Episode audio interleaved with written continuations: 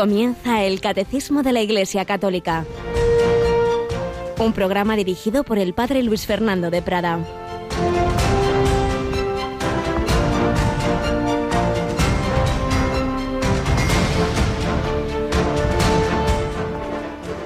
Al que mucho se le dio, mucho se le reclamará.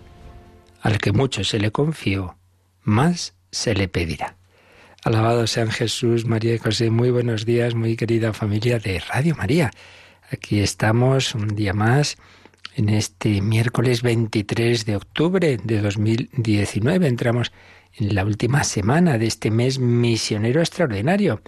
Y el Evangelio de hoy nos recuerda que nuestra vida hay que tomarla en serio, que no sabemos cuándo va a terminar. Estad preparados porque a la hora que menos penséis viene el Hijo del Hombre y que el Señor nos ha dado a todos una serie de dones, una serie de talentos que son para hacerlos fructificar. Nadie ha venido al mundo aquí para estar aquí, para vegetar, para no se sabe qué. Todos tenemos una misión. Más aún, tú eres una misión. Nos ha recordado el mensaje del Domum de este año. Cada uno de nosotros somos una misión. Nadie está aquí por casualidad y cada uno tenemos una tarea que realizar. Uy, pero si yo poco puedo, tu vida, tu oración, tu sonrisa, que eso quién no puede, tu enfermedad, tus limitaciones, pero luego muchas otras cosas, seguro que sí, seguro que sí.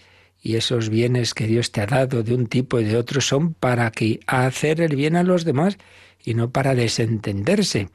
Pero si uno vive sin Dios como si Él no existiera, como si Él fuera el centro de su vida, como si pudiera hacer con su vida lo que le da la gana, pues es lo que dice la parábola de hoy. Un criado, el Señor se ha ido, y si el criado dijere para sus adentros, mi señor tarda en llegar, y empieza a pegar a los criados y criadas a comer y beber y emborracharse, como oíamos esta mañana en el comentario misionero al Evangelio del Padre Calderón, qué curioso, cuando uno vive sin Dios, viene la segunda parte. Empieza a pegarles a los criados a comer y beber y emborracharse. Es decir, pues si yo no tengo que dar cuentas a nadie, hago con mi vida y con los demás lo que me da la gana.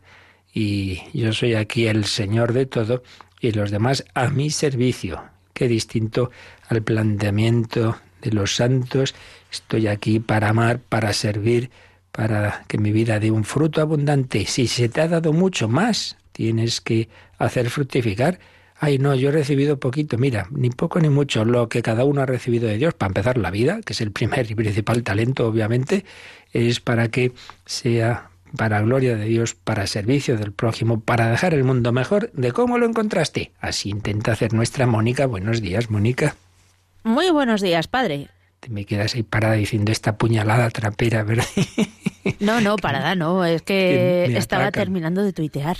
Ah, muy bien, muy bien, perdona, perdona. No, no, no pasa nada. Bueno, bueno, pues nosotros también intentamos dejar el mundo un poquito mejor, ¿verdad?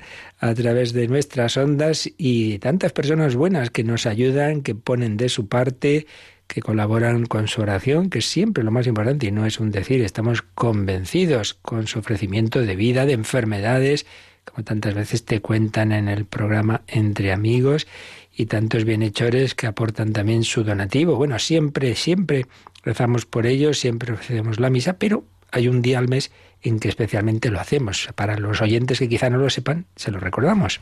Es eh, cada 24 de mes, es decir, mañana mismo a las 10 de la mañana en la misa eh, que se retransmite cada día, pues se hace desde los estudios centrales de aquí de la radio y se ofrece especialmente por tantos bienhechores de Radio María, como ha dicho usted bien, padre, los que ofrecen sus sufrimientos, los que apoyan económicamente, los que lo apoyan también Radio María con su voluntariado, pues todos ellos están puestos en ese ofrecimiento del altar. Así es, y lo hacemos en cada 24 porque un 24, 24 de enero de 1999 fue la primera emisión de Radio María en España. Por eso estamos terminando este año, este año que ha sido, de, ha sido y es pues de mucho gozo porque es la celebración del 20 aniversario de Radio María. Tuvimos ese momento central a finales de abril fuimos al Cerro de los Ángeles, tuvimos aquel festival, pero todo este año estamos celebrándolo y llevando la exposición, la exposición con esos paneles en que se sintetiza algo, algo de, los programas y del bien que hacen en Radio María, que por cierto pasado mañana un servidor va a ir a donde estuvo en la parroquia durante seis años. Tenemos en Talavera de la Reina la inauguración de la exposición. Un servidor estuvo en la parroquia de San Ildefonso, pero iremos a la parroquia del Pilar. ¿Dónde? ¿Tú sabes quién es el párroco del Pilar de Talavera ahora, Mónica? Ay, sí. Eh, ¿Puede ser el padre Raúl Muelas? Muy lista, así es. Ella también conocido desde hace muchos años por el Pozo de Sigar, pero desde el año pasado especialmente porque a las 4 de la tarde suena una música que a todos, si está uno durmiéndose, le espabila. Sí, sí, sí, es que también explica el compendio del catecismo cada día y lo, le pone mucho ánimo y mucha energía. Así es. Bueno, pues queridos oyentes de Talavera de la Reina y alrededores, el viernes a las, a las 6 tenemos la una pequeña intervención de un servidor y la inauguración de la exposición en esa parroquia del Pilar en Talavera de la Reina. Allí seguro que me veré con antiguos y buenos amigos y que también apoyan esta radio de la Virgen. Pues vamos nosotros adelante recordando a testigos de la misión. Estábamos hablando de un sacerdote que fue consagrado obispo, Charles de Forbin Janson, o como se diga, que no sé pronunciar el francés, que también puso sus talentos al servicio de la misión, como tenemos que hacer todos. Pues así se lo pedimos al Señor, por mediación de los patronos de las misiones, Francisco Javier, Teresita del Niño Jesús, tantos que han puesto su vida al servicio de Dios y de los hombres.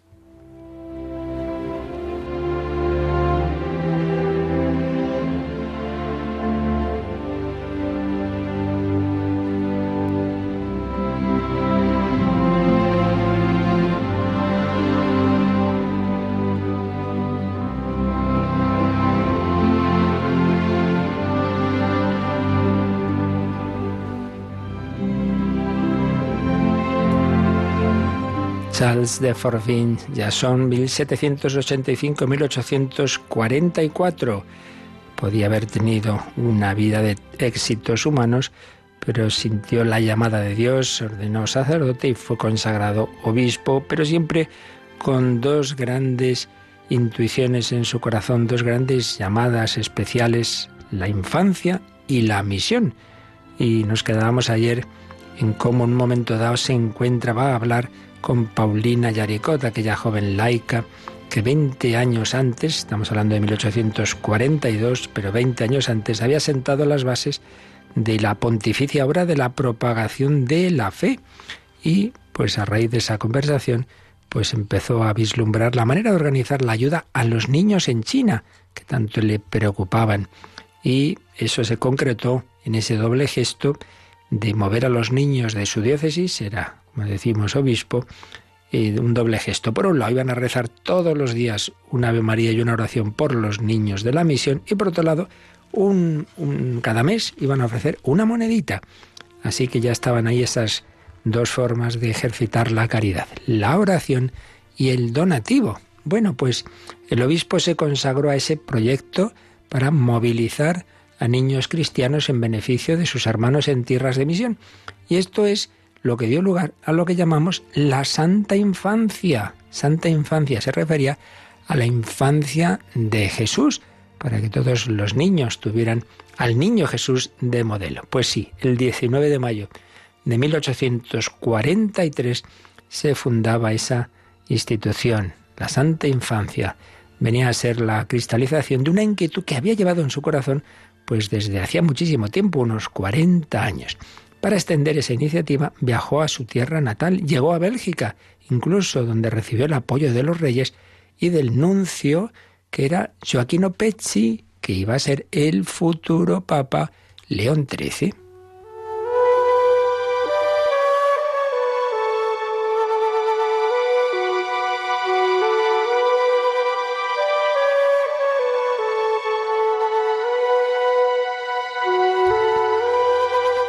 Santa Infancia, que fue recibida muy bien en Francia y recogió adhesiones en todo el mundo, aunque como todas las cosas de Dios, también tuvo que superar algunas dificultades. Contrariamente a cuanto temían los más desconfiados, esta obra no se debilitó, sino que reforzó las actividades de la propagación de la fe, las obras misionales pontificias, y anticipó otra obra, las de San Pedro Apóstol, que se fundaría en 1889, eh, cubriendo aspectos vocacionales que posteriormente fueron tomados como propios de esta última obra misionera de San Pedro Apóstol. Veis distintas iniciativas que el Señor iba suscitando en los corazones de distintas personas, Paulina Yaricot, este obispo y otras personas, por supuesto los papas. En la contemplación de la infancia de Jesús, Monseñor Charles de Forbin Janson descubrió una manera excepcional de acceder al misterio de la encarnación, de hacerse uno con Cristo, de compartir su amor salvador.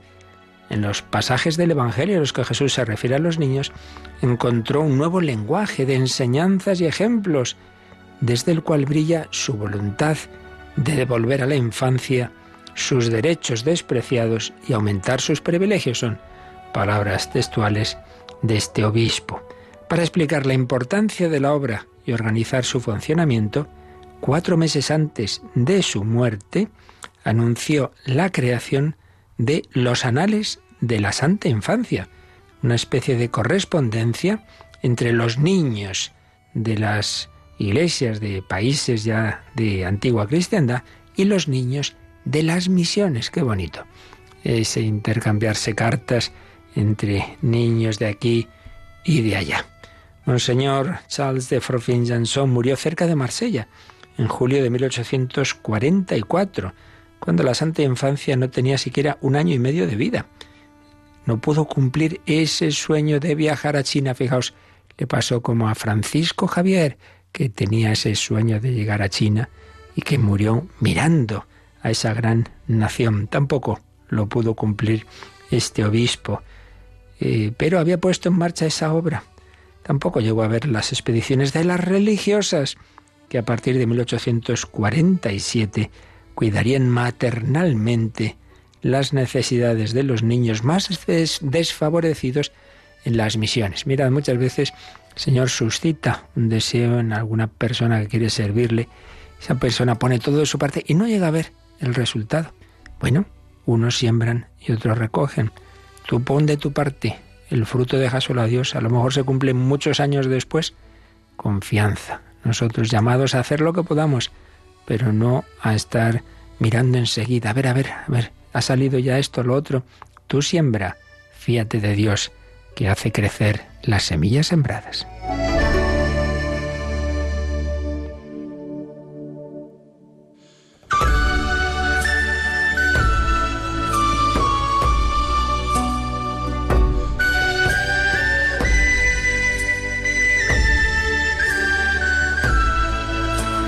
Pues así fue. Puso en marcha esa obra de la Santa Infancia. Poco después murió. Pero los papas acogieron esa obra, la hicieron también obra pontificia y ahí ha seguido adelante. Gregorio XVI le había dicho a este obispo, continúe con la fundación de la obra. En verdad es la obra de Dios. Tiene nuestra bendición. Y en 1922, Pío XI le dio ese título de obra pontificia. Pues tomemos esa enseñanza, cada uno llamados a hacer lo que podamos como evangelizadores en nuestros ámbitos, como misioneros a distancia, siempre con la oración, es lo que siempre nos permite llegar a lo más lejos del mundo, apoyando las obras que existen con nuestros donativos, con cada uno las posibilidades que Dios le dé, en nuestro caso también con la difusión mm, a través de las ondas de tantas obras buenas, porque salen tantas veces las cosas malas, nos olvidamos de tantísimas personas que hacen el bien, que cada día siembran ese granito, que esa semilla que puede dar fruto en cualquier momento en cualquier lugar del mundo.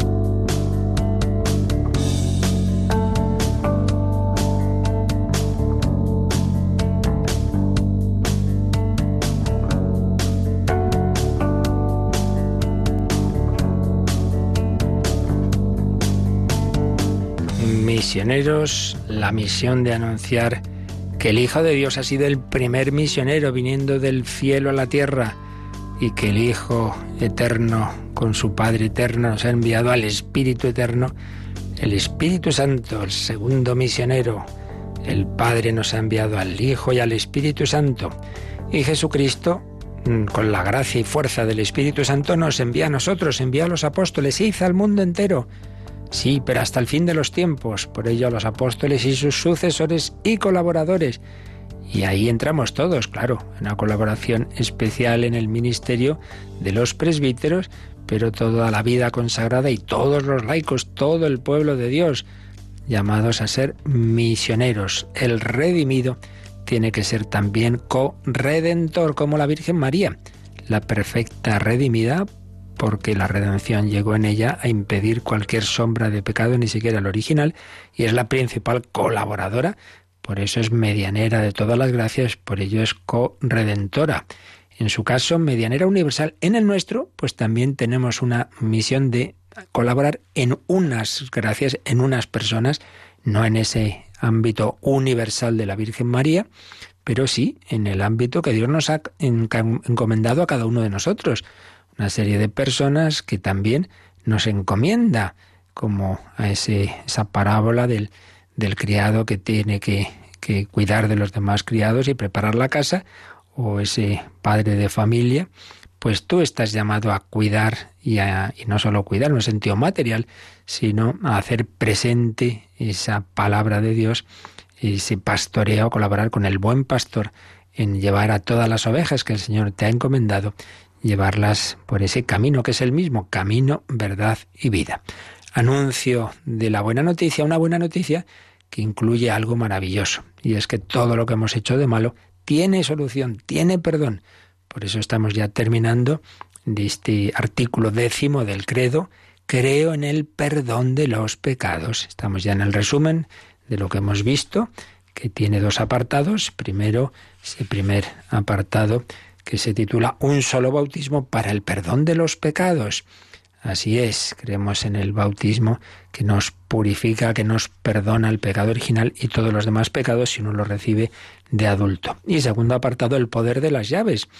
Lo que ataris en la tierra quedará atado en el cielo. Te daré las llaves del reino de los cielos, le dice Jesús a Pedro. El Señor actúa y ejercita su comunica su gracia y su misericordia a través de la Iglesia. Es lo que hemos estado viendo y estábamos ya en el resumen, esos últimos números de resumen de lo que hemos visto en este artículo.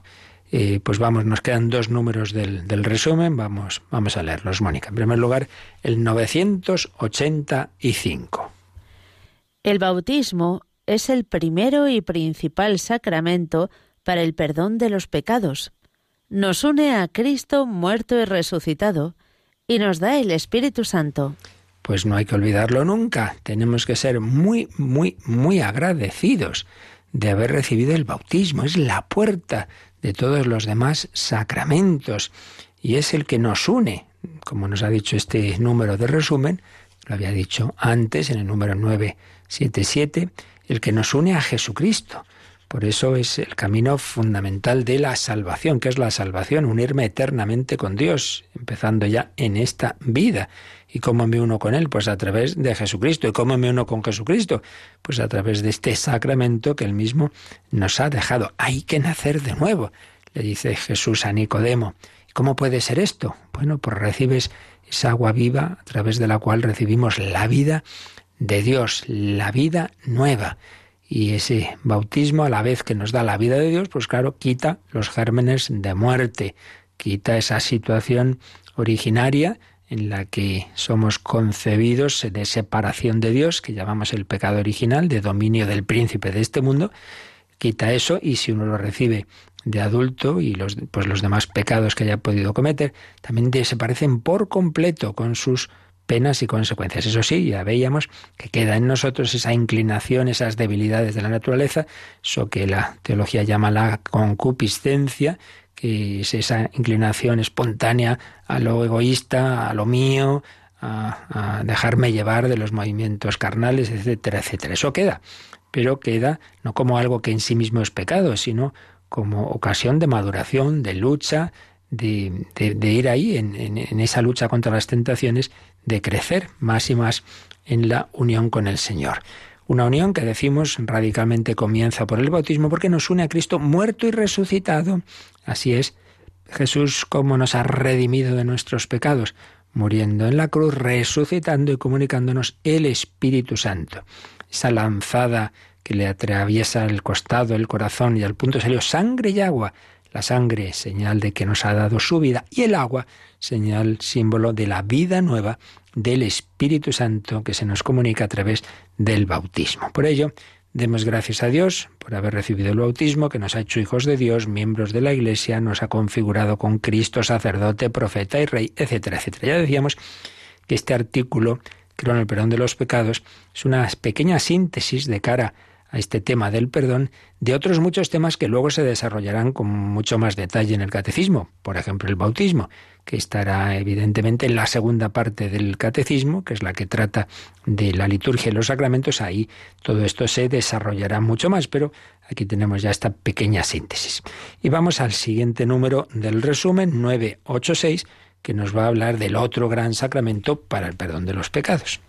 Por voluntad de Cristo, la Iglesia posee el poder de perdonar los pecados de los bautizados, y ella lo ejerce de forma habitual en el sacramento de la penitencia, por medio de los obispos y de los presbíteros. Uno ya se ha bautizado, el bautismo no se puede repetir, ahí, pero después de haber sido bautizado, cometido tal pecado, tal otro, pues Jesús resucitado en esa escena que los días anteriores hemos recordado muchas veces, aparece en la tarde noche del domingo de Pascua y les dice a los apóstoles soplando sobre ellos su aliento, recibid el Espíritu Santo, a quienes perdonéis los pecados les quedan perdonados, quienes se los retengáis les quedan retenidos. Eso de les quedan perdonados o retenidos, lo que llaman los, los exegetas la pasiva teológica, una manera de hablar que quiere decir Dios perdona, es Dios mismo, les quedan perdonados, es Dios mismo el que lo hace. Era muy usado por los judíos para no mencionar directamente el nombre de Dios, se ponía la, la palabra en pasiva y ya se sobreentendía que se refería a Dios. La Iglesia es el ámbito a través del cual el Señor habitualmente pues ejerce esa su misericordia que en la tierra hacía directamente y ahora lo hace a través de la Iglesia y dice habitualmente, de forma habitual, en el sacramento de la penitencia. Dios puede, por supuesto, perdonar de muchas formas, pero el camino habitual y más excelente y más completo y que es también una forma de, de, educación en la fe. Por eso es importante y bueno el tener un confesor fijo que te conozca y que te va ayudando. Es, mira, tienes esta debilidad, esta otra, es conveniente esto, lo otro. Pues es el camino es eh, más, más conveniente y más que más nos puede ayudar. Luego, bueno, pues también los pecados veniales se perdonan pues, con nuestros actos de contrición, con los sacramentales, como es coger con devoción y arrepentimiento el agua bendita, pues esas distintas formas de, de, contrición que, que, la Iglesia nos invita a hacer en distintos ámbitos. Eh, la misma unción de los enfermos, que aunque directamente va a la salud del cuerpo, pero también tiene una repercusión en el alma, pero siempre el, camino ordinario y, el mejor y más completo y al que hay que intentar por todos los medios recibir en nuestra vida y ojalá también en esos momentos finales es el sacramento de la penitencia.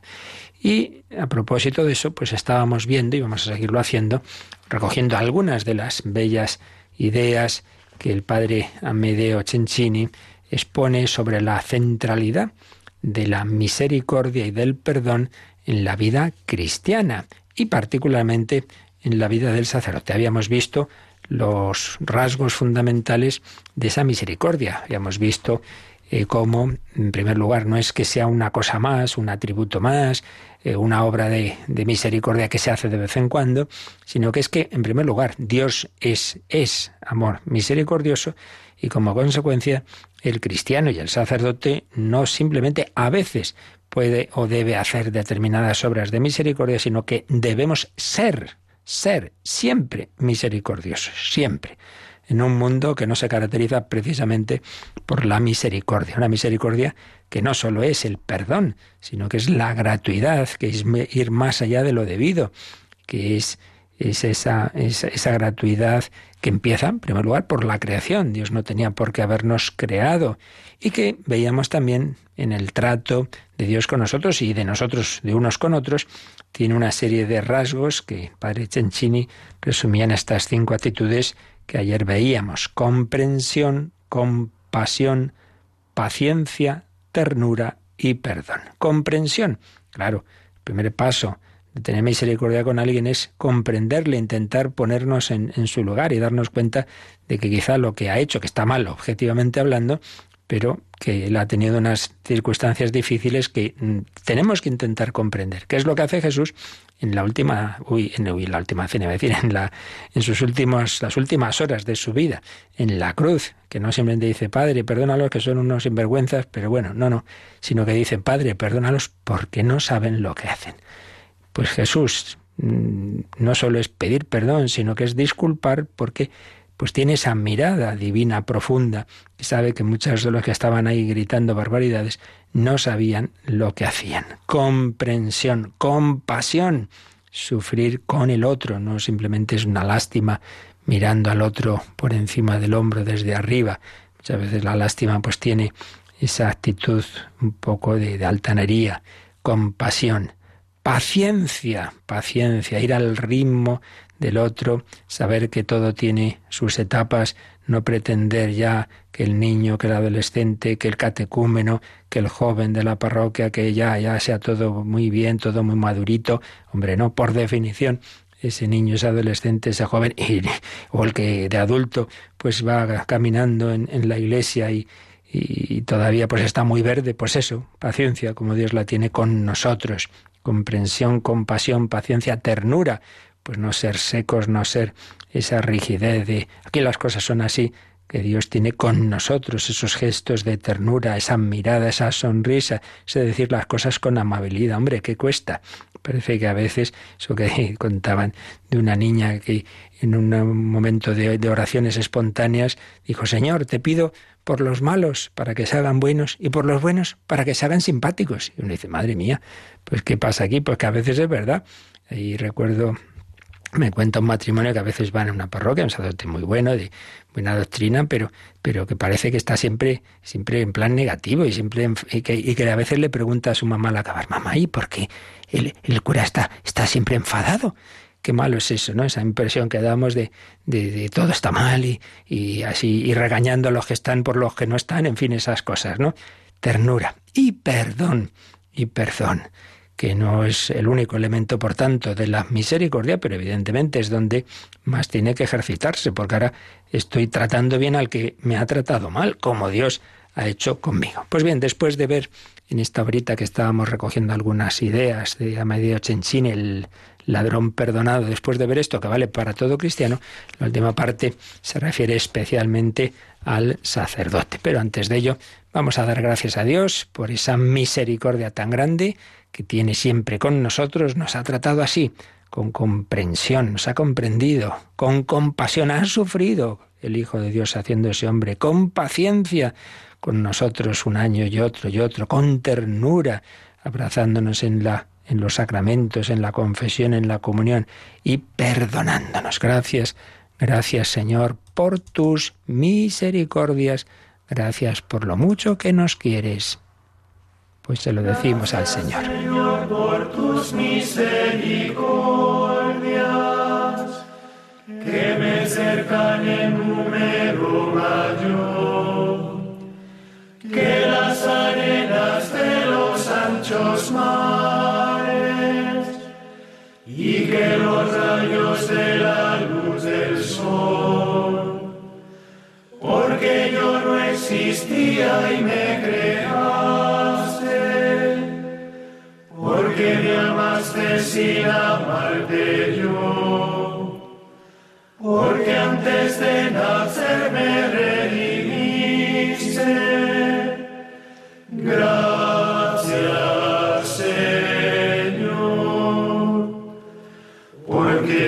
pasaba para redimirme. Un suspiro, una lágrima de amor, y me quisiste dar toda tu sangre. Gracias, gracias.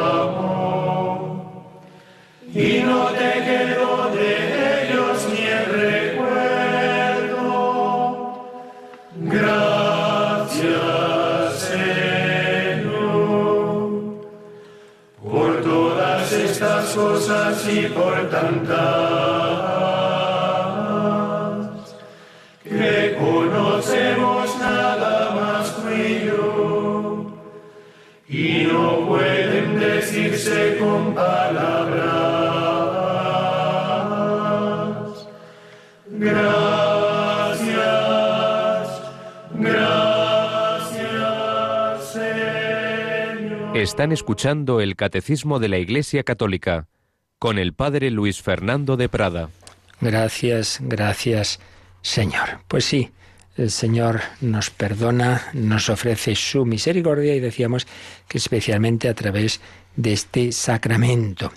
Pues miremos con fe a ese sacerdote y aquellos hermanos míos sacerdotes que me escuchan, pues tengamos esta, esta petición al Señor, que yo refleje tu corazón misericordioso, y lo cual, por supuesto, en su medida y sin poder perdonar los pecados, pero apliquémoslo todos los cristianos en el sentido de, que el otro vea que de nuestra parte siempre queremos perdonar. Pero aplicado al sacerdote, mm, siempre vivamos esta, esta dimensión, que yo también recibo la misericordia de Dios. Obviamente, yo también me confieso, yo también le pido perdón a Dios. Y entonces esa conciencia de ser penitente yo me ayuda a ser confesor.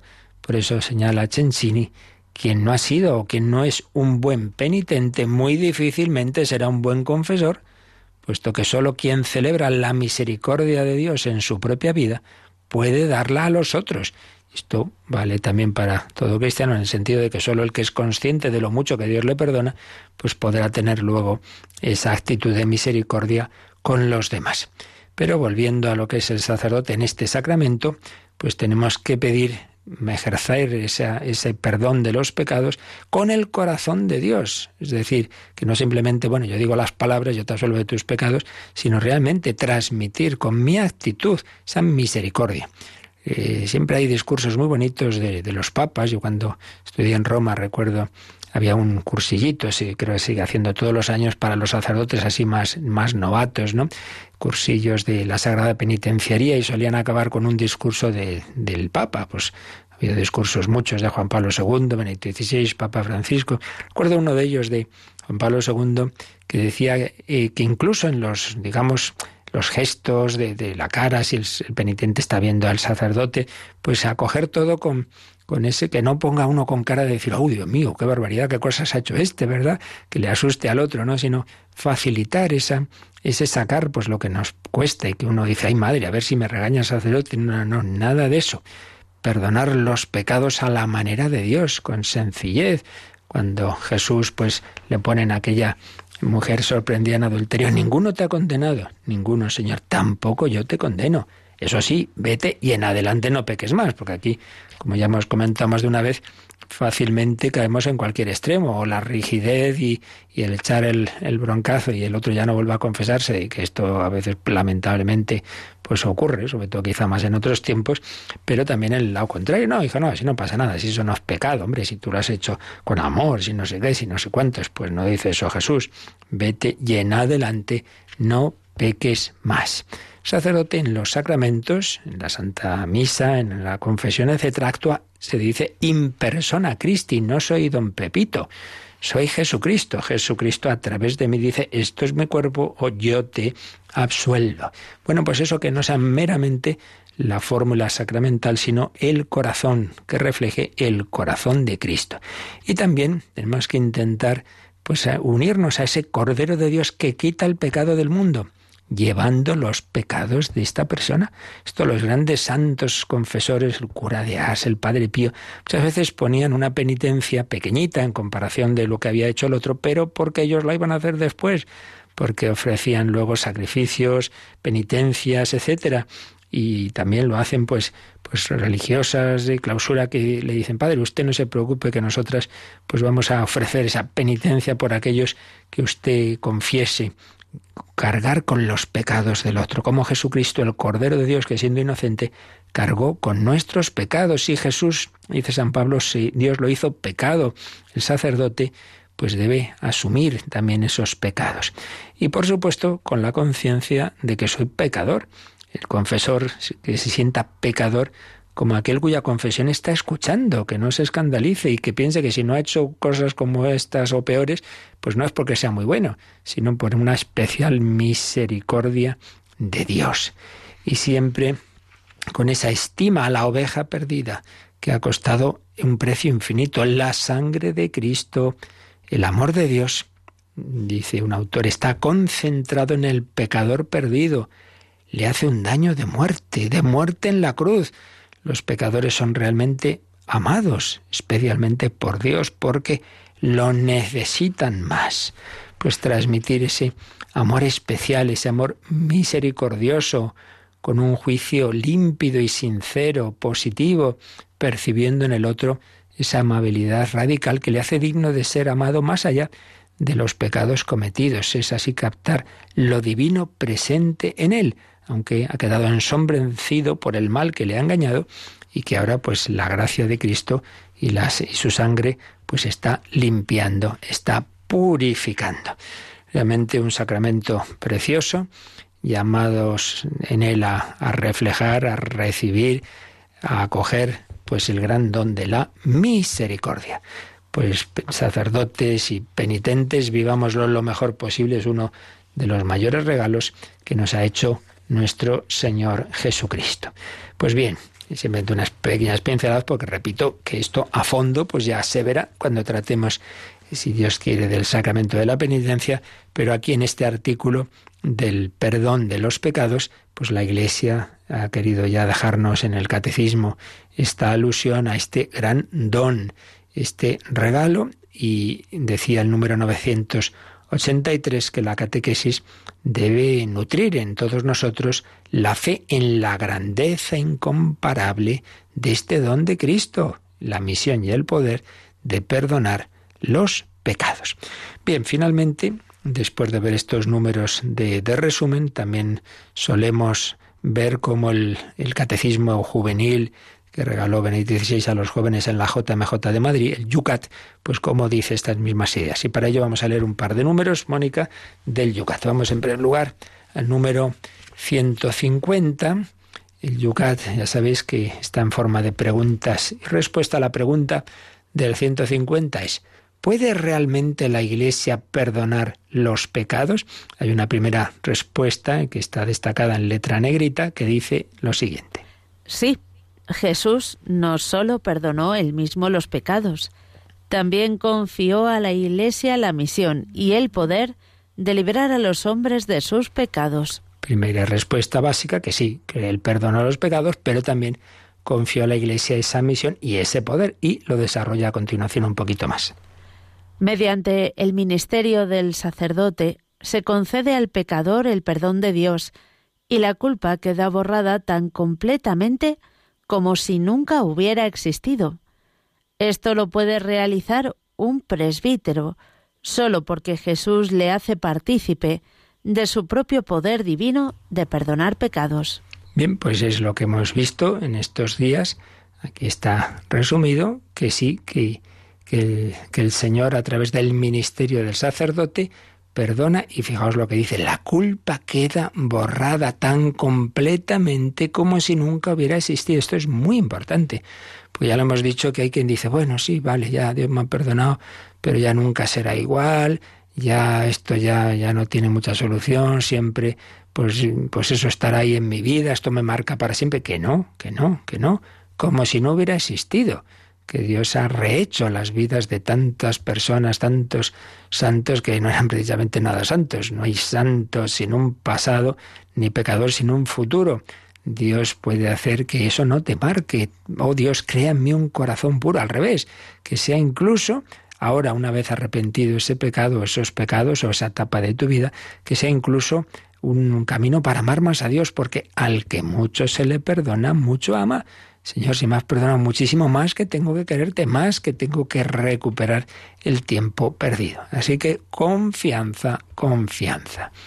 Bien, y el siguiente número del Yocat, el 151, hace esta pregunta.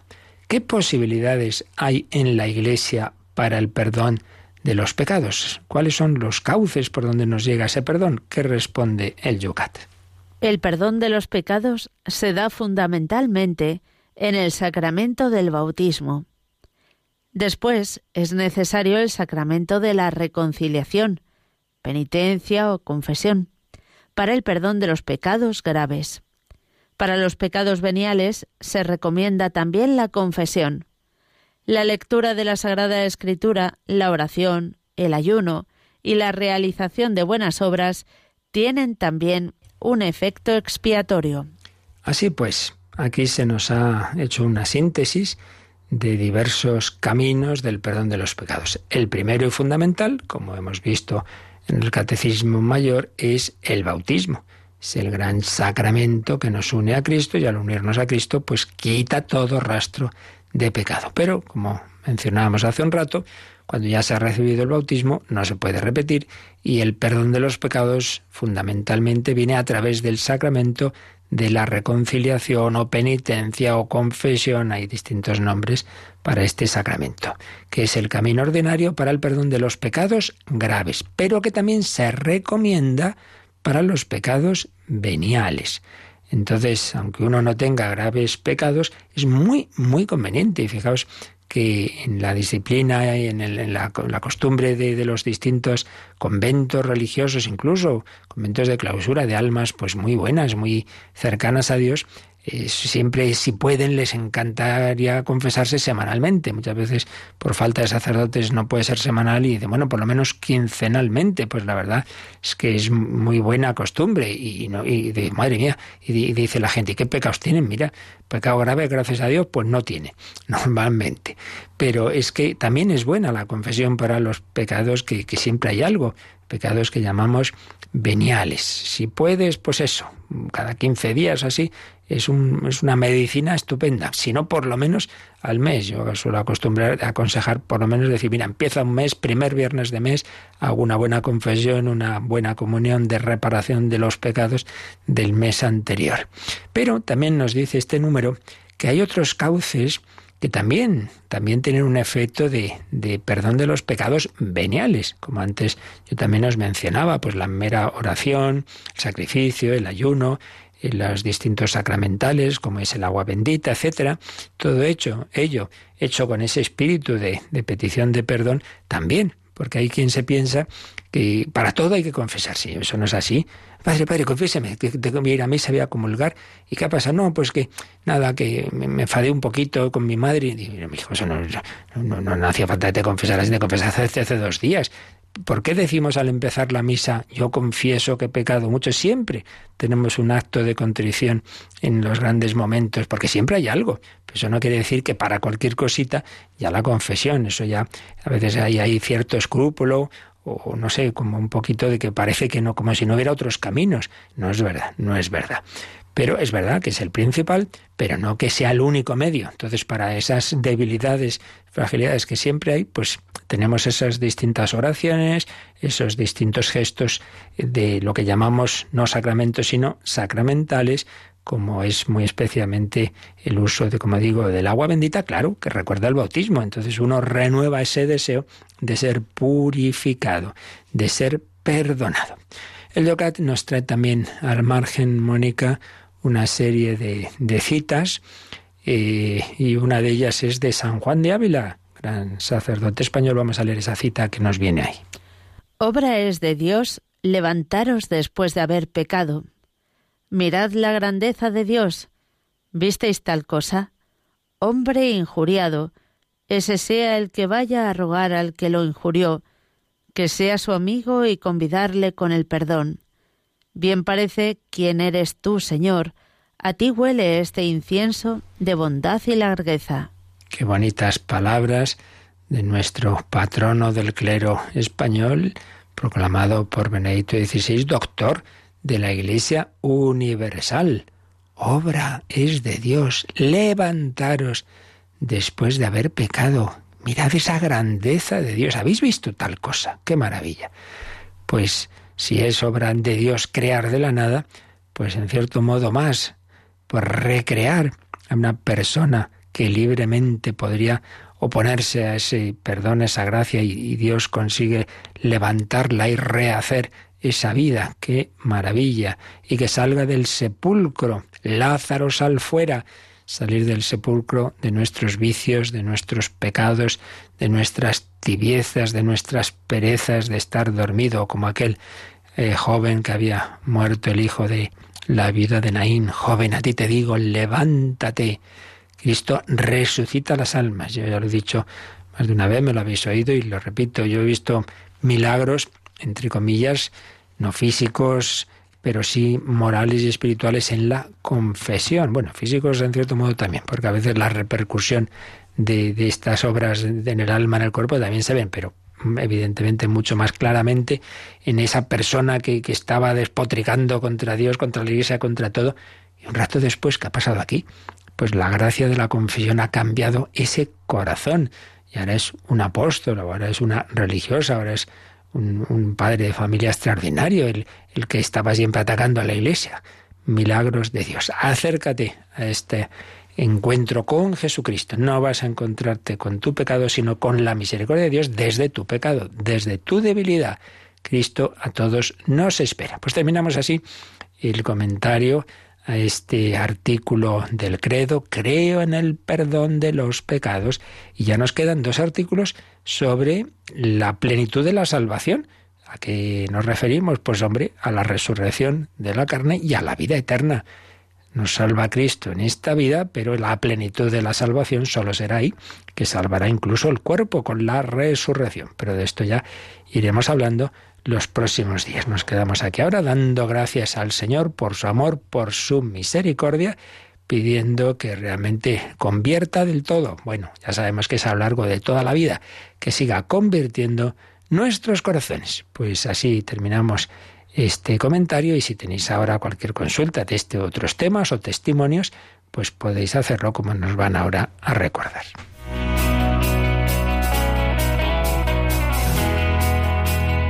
Participa en el programa con tus preguntas y dudas. Llama al 91005 9419. 91005 9419. También puedes escribir un mail a catecismo arroba radiomaria.es. Catecismo arroba radiomaria.es.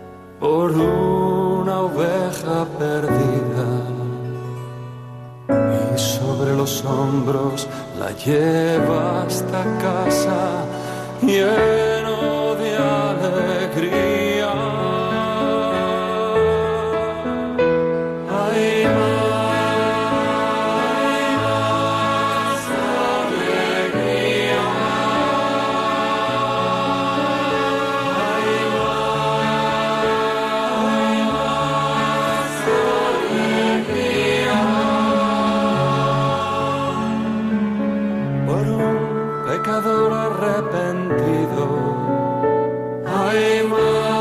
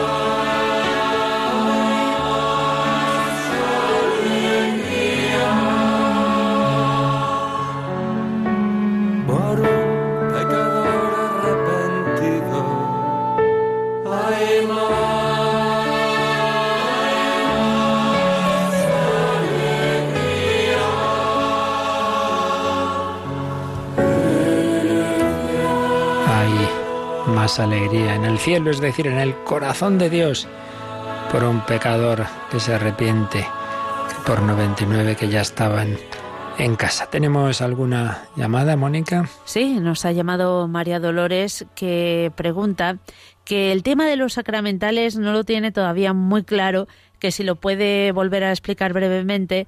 Y em, también nos eh, pregunta qué diferencia hay entre un rosario que está bendecido y otro que no.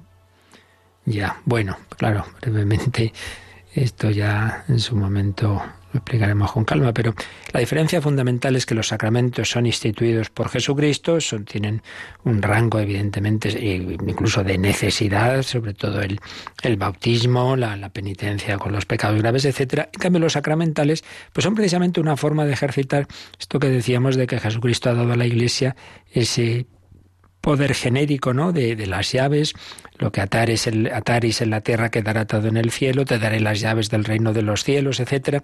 Pero somos conscientes de que es algo instituido por, por la Iglesia, pero bueno, basado en ese poder que ha recibido del Señor y de esa comunicación del Espíritu Santo. Eso en primer lugar, ¿no? La diferencia entre algo que no puede la Iglesia cambiar. Por eso cuando se dice, bueno, que la Iglesia cambie esto, lo otro, mire, que esto viene de Dios. Yo no, no ni un papa puede cambiar lo que viene de Dios.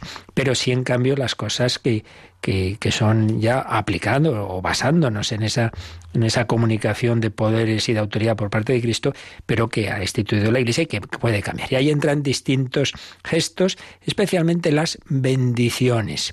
Entonces, bendecir el agua o bendecir un objeto, pues son los, unos sacramentales. Bueno, hay otro sacramental muy especial, muy especial, que es el exorcismo. Pero eso ya es otro tema que, es, que ya en su momento explicamos cuando hablamos del, del, demonio y que ahora Monseñor Monilla también está hablando de ello en, en su programa Sexto, Sexto Continente.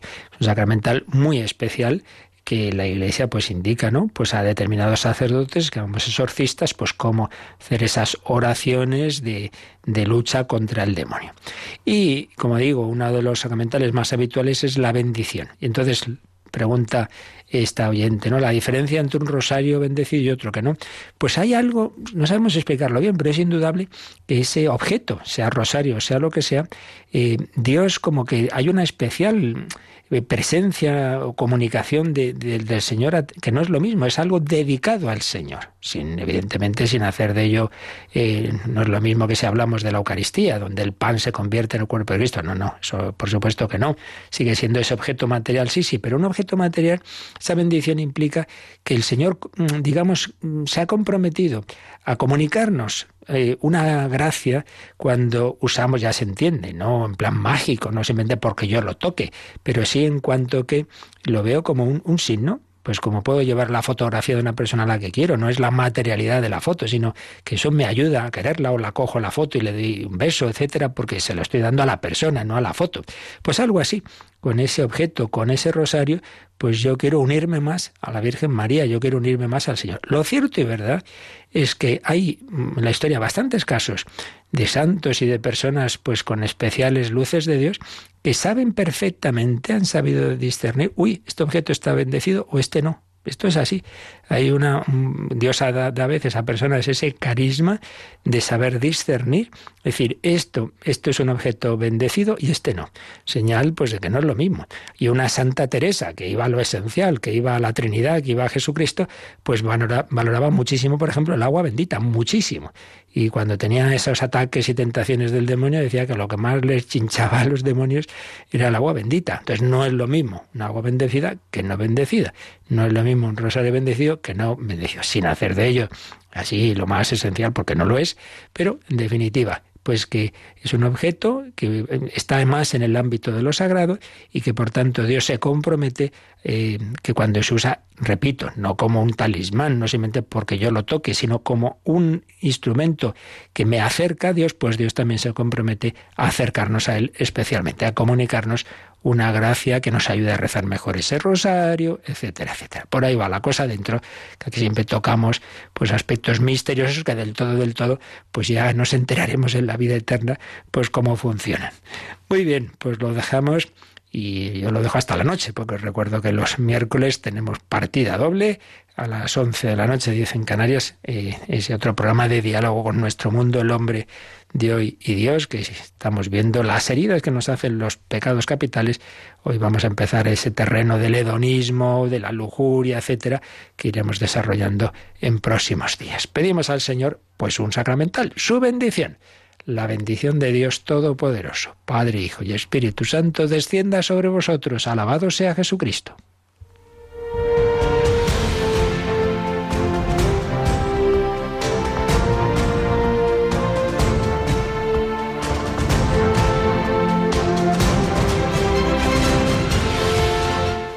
Han escuchado en Radio María el Catecismo de la Iglesia Católica, un programa dirigido por el Padre Luis Fernando de Prada.